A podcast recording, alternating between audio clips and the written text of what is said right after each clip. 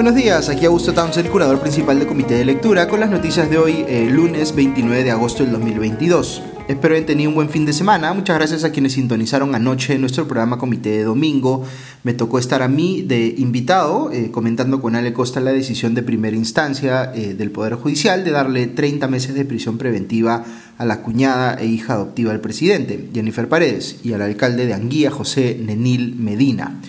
Es extraño que se estén anunciando fallos judiciales, sobre todo de casos tan relevantes como este, un domingo por la tarde. De hecho, ya había ocasionado bastante especulación el hecho de que el juez eh, de primera instancia, Johnny Gómez, haya alargado tanto el anuncio de su fallo, que bien podría haberse realizado entre semana. Algunos pensaban que estaba siendo eh, objeto de presión para no darle prisión preventiva a Jennifer Paredes y otros creían lo contrario.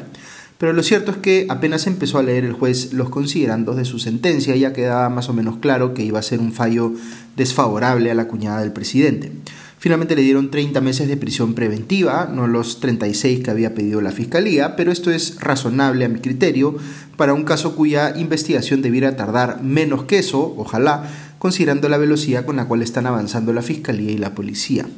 Siempre es importante recordar que los mandatos de prisión preventiva no deben eh, verse como sentencias anticipadas, aunque muchos los perciban así, eh, porque sienten legítimamente que es necesario castigar a los políticos o personas cercanas a estos que hayan podido cometer delitos. Eh, la prisión preventiva es en realidad una medida para evitar que un investigado o investigada fugue o intente obstaculizar el trabajo de la justicia no es algo que deba aprobarse con ligereza. Tendríamos que estar hablando pues de la presunta comisión de un delito muy grave, con una pena muy elevada, con elementos de juicio eh, preliminares que hagan pensar que sí hay un caso sólido contra la persona imputada y sobre todo que se pueda sustentar un riesgo real de fuga u eh, obstaculización a la justicia, lo que se conoce pues como peligro procesal. Pues bien, el juez Gómez argumentó que todos estos presupuestos se configuran en el caso de Jennifer Paredes y de Nenil Medina. Dijo, por ejemplo, que Jennifer Paredes no tiene arraigo domiciliario, es decir, que no ha acreditado que se le pueda encontrar confiablemente en una residencia determinada. Recordemos aquí también que la Fiscalía y aparentemente también el juez considera que Jennifer Paredes pudo haberse escondido en Palacio de Gobierno cuando la policía y los fiscales fueron a detenerla, lo cual supondría la comisión del delito de encubrimiento personal.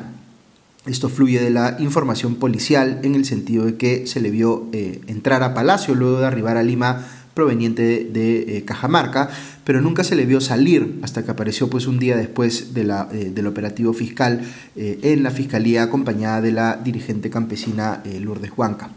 Respecto del riesgo de obstaculización a la justicia, tratándose de un caso en el que se investiga a una organización criminal, no solo debiera considerarse pues lo que ella personalmente pudiera hacer para obstaculizar el trabajo de los jueces, fiscales y policía, eh, sino que habría que considerar lo que otros miembros de esa presunta organización eh, criminal podrían estar haciendo para librarla de la prisión o para evitar pues ser ellos también eh, incluidos en las sentencias. Y aquí es bien evidente y desfachatado, diría yo, todo lo que está haciendo el gobierno desde su posición de poder para proteger a Jennifer Paredes y, en última instancia, al propio presidente Castillo. La semana pasada les comenté que el presidente había presentado una denuncia ante la Oficina de Inspectoría de la Policía para buscar destituir o al menos suspender al coronel Harvey Colchado, líder del equipo policial que investiga al presidente y a su entorno, de este equipo especial vinculado a los casos de corrupción en el poder. Eh, eso de por sí ya revelaba que el presidente había perdido pues cualquier inhibición y que estaba dispuesto a llegar a estos extremos para sacarse de encima a quien lo investiga. Pues bien, la cosa no quedó ahí, sino que el presidente decidió ir más allá y cambiar a los altos mandos de la policía, incluido el comandante general, el jefe de Estado Mayor y, vaya coincidencia, el inspector general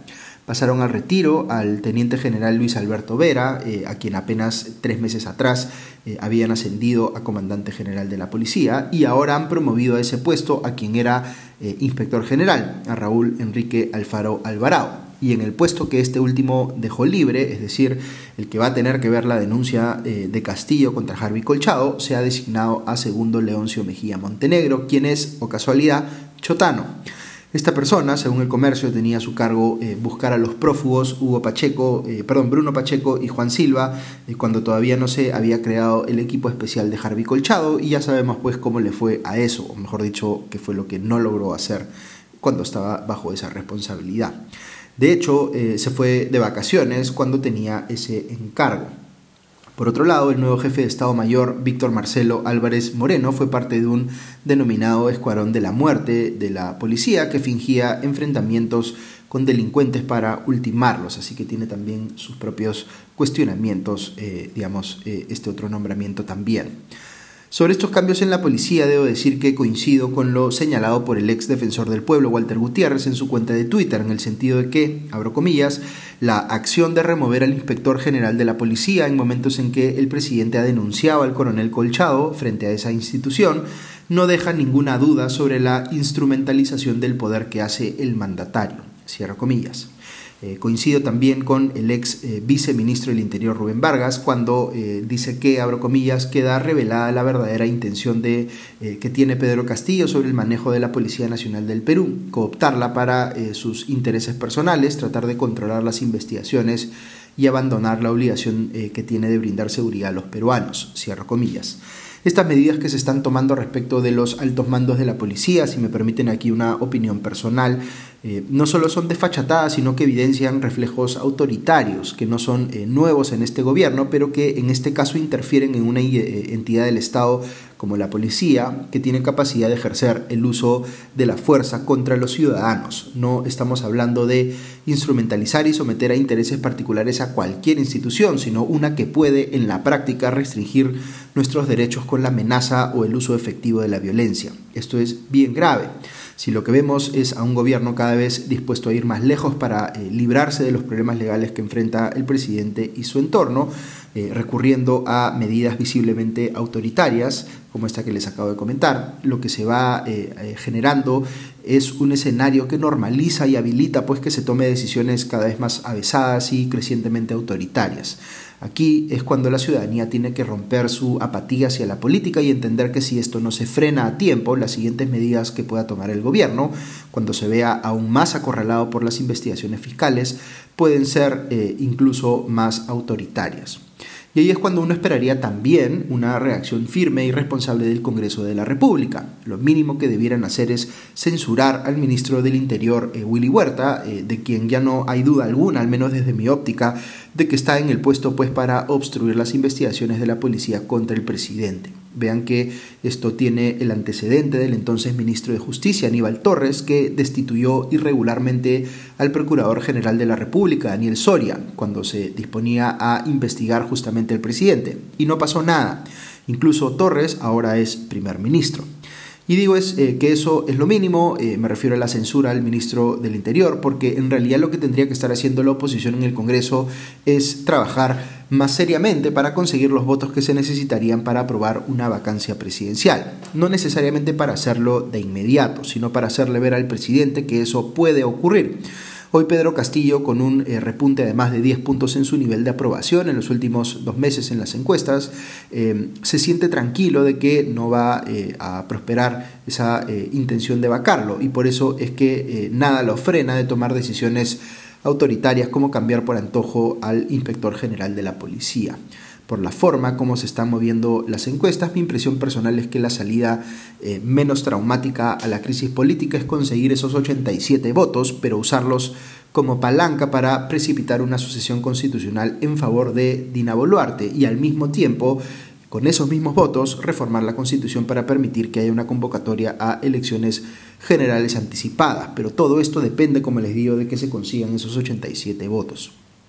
considerando que el nivel de desaprobación del Congreso es mayor al del presidente, no veo políticamente viable un escenario en el que se vaque al presidente y la o el titular del Congreso asuma la sucesión constitucional en la presidencia de la República, permaneciendo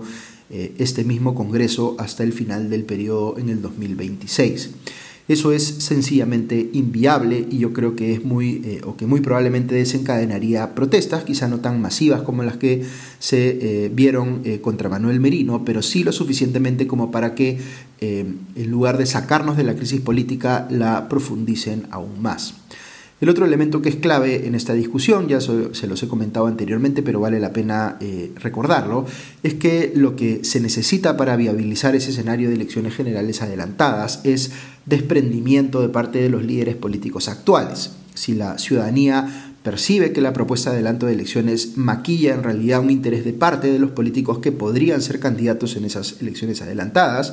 desde Keiko Fujimori y César Acuña hasta Francisco Sagasti, pues vamos a terminar discutiendo más sobre si esos políticos merecen una nueva chance como candidatos que sobre la necesidad de adelantar elecciones. Yo ciertamente no pondría todos en la misma bolsa, pero en general diría que un requisito para darle viabilidad al escenario de elecciones adelantadas es que algunos eternos candidatos o candidatas digan enfáticamente que no van a postular si eh, ese escenario de eh, elecciones eh, anticipadas se da. No significa que no postulen sus partidos, significa que este es el momento quizá para que finalmente presenten sucesores en sus propias agrupaciones. Creo que es la única forma de darle legitimidad al escenario de eh, adelanto de elecciones generales, aunque por supuesto ustedes pueden coincidir o eh, discrepar con esto. Muy bien, si quieren eh, escuchar un poco más de análisis político sobre las implicancias de la detención de Jennifer Paredes por estos 30 meses de prisión preventiva que le acaban de dar, les voy a compartir ahora más tarde el link a la conversación que tuve anoche con Ale Costa en Comité de Domingo, donde profundizamos bastante sobre eso, así que ahí tendrás más impresiones mías sobre el tema.